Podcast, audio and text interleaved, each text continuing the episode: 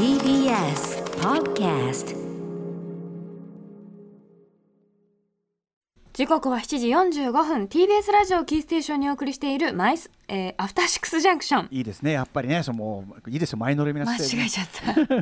えーここからは新概念提唱型投稿コーナー火曜日ではこんなコーナーをお送りしております。その名もマイスイートホームこんなに嬉しいことはない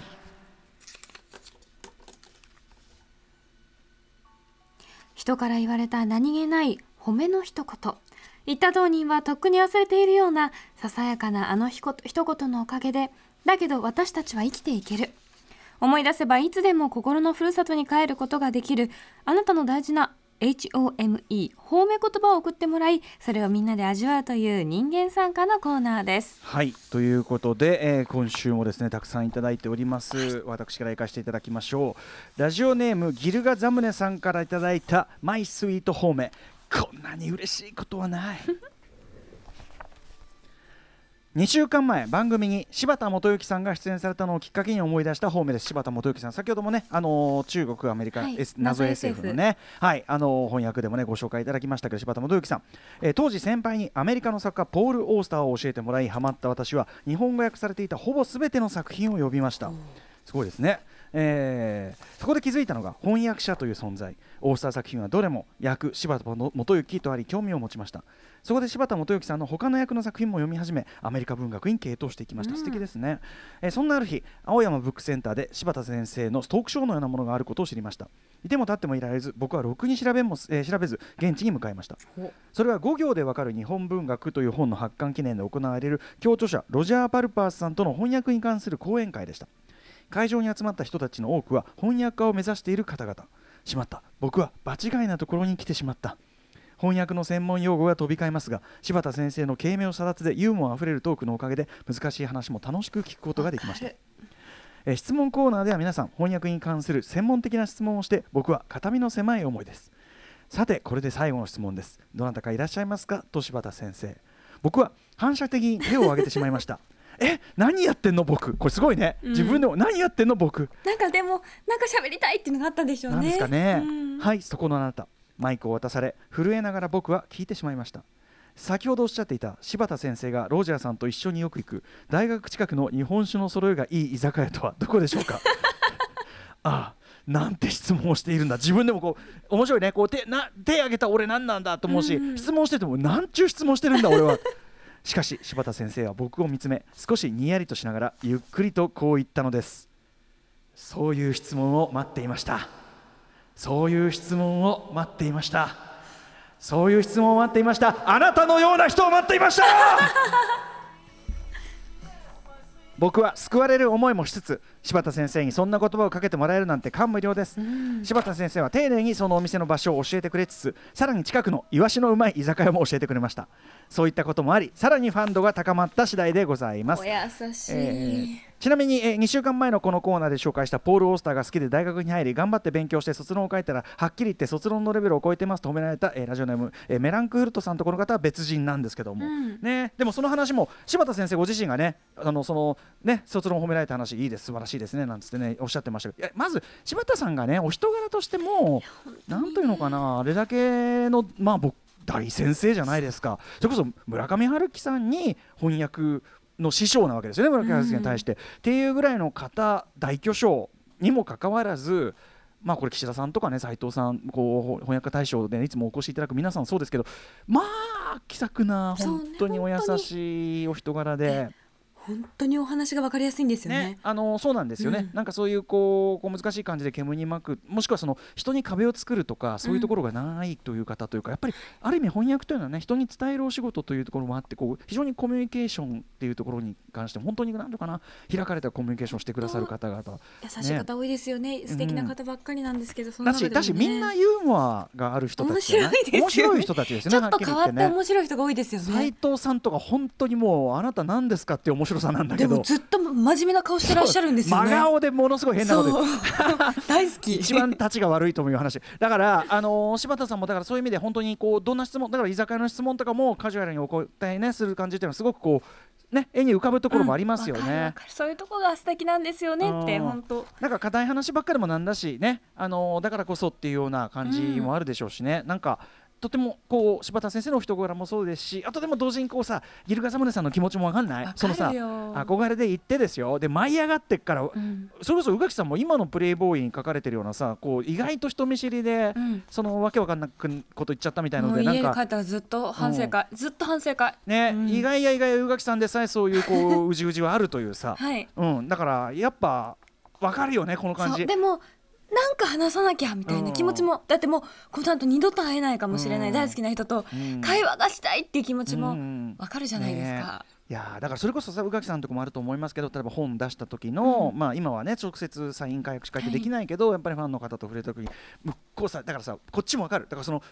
俺ごときにねそんな緊張する,、することなんかないんだよって思うけども、うん、でも、まあ、その来てくださってる方にとってはとってもねうわっつっているってなっててでうまく言葉が出ないこともあるかもしれない、うん、でもそんなことはどうでもねいいよ。来てくださっただけですごい嬉しいよ、私は。わかるし、そんなあったみたいな、だからなんかこうみんながそれぞれこうそういうのあるよなっていう感じがしますよねそうですね。はい。ということで。まあでもあのこれは結果オーライじゃないギルガん、はい。素晴らしい話じゃないでしょうか。もう一発いきましょうかいきましょうか。いいですか？いきますよ、えー、テニスガットマンさんからいただいた、えー、マイスイートホーム。こんなに嬉しいことはない。歌丸さん、宇垣さん、こんばんは。どうもこんばんは、えー、3年前の出来事です。私は30歳の誕生日を迎える記念にニューヨークへ来ました。いいな。勢いで決めたのは良いものの、えー、初海外での一人旅ということもあり、うん、出発日の朝は緊張してこのまま実家に帰ろうかな。極端だね。旅行か実家かっていうね、えー、次回帰ろうかなと思いながらもなんとか思いとどまりニューヨークへ到着しました、うん。着いた当初は緊張していましたが徐々に緊張もほぐれて楽しむことができた頃に事件は起きました。タイムズスクエアで写真を撮っていると男性4人が私に近寄ってきましたその中の1人が CD を手に持って何かを喋っているのですがヒアリング能力が皆無の私には何を言っているのかさっぱり分かりません。ただ以前映画で自分たちの作った曲を CD にして配っている光景を見たことがありました。さすがニューヨーク。本当に映画みたいな世界もあるもんだなと思い何の疑いも持たず CD を受け取ると20ドルと言われました。めちゃくちゃ焦りました。中学生の頃カツアゲされたあの感覚です当時と変わらずヘラヘラしながら断っても4人に囲まれ逃げ道は塞がれています。そんな押し問答を繰り広げているとその中の1人がこう言いこう言いました。ナイスシャツナイスシャツナイスシャツナイスシャツ私が着ていたラルフ・ローレンのネルシャツを褒めてきたのです。10代の頃原宿で背伸びをして買ったこのお気に入りのシャツ。本場アメリカで褒められたのが嬉しくて俺の負けだ。受け取れと20ドルを渡しましたそうして私は30歳を迎えることができました、うん、ちなみに帰宅後 CD を開封してみましたが中身は空、えー、20ドルでホーメと思い出を買ったと思えば安い買い物でした。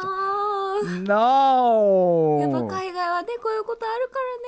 らね。結構じゃあこの4人は立ち悪い系だったんだ割と悪い本当に。悪いタイプでしたね。ねねどうしてもその旅先っていうのは大体その自分の財布に用がある人が多いですからね。まあね、でもさ、なんかその強盗とかでもなくさ、うん、一応ナイスシャツってこうご機嫌を ご機嫌を取った形跡はあるというあたりがね、うん、まあなんとも。でもねそのパリとかイタリアとかさフランスとかでも、えー、はってこう手首に巻いてこようとする人いるじゃん。まあそうね、そうね、そうね、そういうお土産物押し付けもあるし、うん、まあとにかくね、あの。だ海外で起こることってさ、うん、やっぱりその嫌なことあると余計傷になるしまあ、例えばその怖くなっちゃうしな、まあ、犯罪、ね、犯罪性のこともあるし例えば差別的な扱いを受けたとかって、うんはい、なんかもうその国全体のあれがさなっちゃったりするじゃない、うん、でも一部なんですけどねそうもちろんもちろん、でもなんかやっぱそのさ要はなんていうかな自分の外側の世界に行ってその自分がこうなんとか生きてきた世界っていうのの小ささとかさ、うん、なんかそういうものを思い知らされるようで嫌な思いになることあるけどこれ逆に転じるとそこのナイスシャツと同じで、うん、あその自分は小さい存在と思ってたのがちゃんと世界でこうして通じることもあるんだみたいなのってすごいだから方面力が方面とそのディスがすごいこうなんていうのどっちも効果が倍増しやすいシチュエーションじゃないですか。自分のそのホームじゃないからこそのそうそう。そうそう、うん、ありますね。だからまあこれはだからナイスシャツの思い出としてカテゴライズしておけばいいんだとは思うんですよ。まあね、これはね。うん。まあ、要するにさもっと強引にカツアゲすることだってできたのにナイスシャツってこうちょっと優しかった、うん、ちょっとだけねちょっとだけフォローしてくれたっていうのは、やっぱりそれはなんていうのかなやつら的にまあねまあでもほら、まあ、いいシャツ着てるしさ2シャツ着てるしいいじゃないみたいな。しかもこの人すごい物持ちいいですよね。10代の頃買ったものをあーそうだね。33誕生日まで持って素敵なやっぱりほことですよ。本場アメリカにはこうやっぱり本場アメリカにはラルフ・ローレンだってのがあったんじゃないですかこれは、えーでもあのーお欧米圏とか特にやっぱりき欧米圏に限らないかな。なんか着てるものを褒めるみたいのはやっぱりさ、うんあのありま海外に行った時欧米もそうですしそうですねうん。ヨーロッパとかも、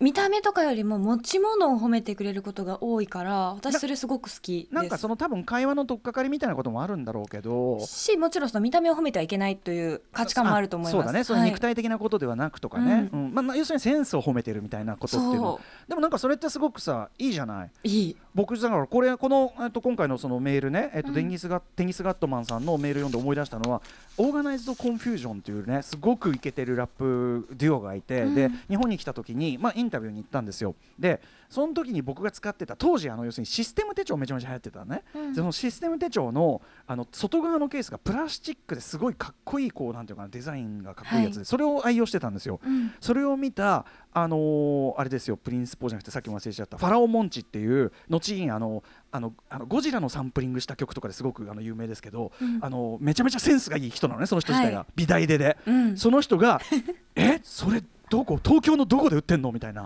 あめちゃめちゃ方面それ嬉しいですね。なんつってね。なんかただ褒められるだけでもなくその人がもうそう。おしゃれって分かってるから。そうなんですよ。おお墨付き。どこで買ったの？東京！方面まだまだ募集しております。メールください After Six Junction.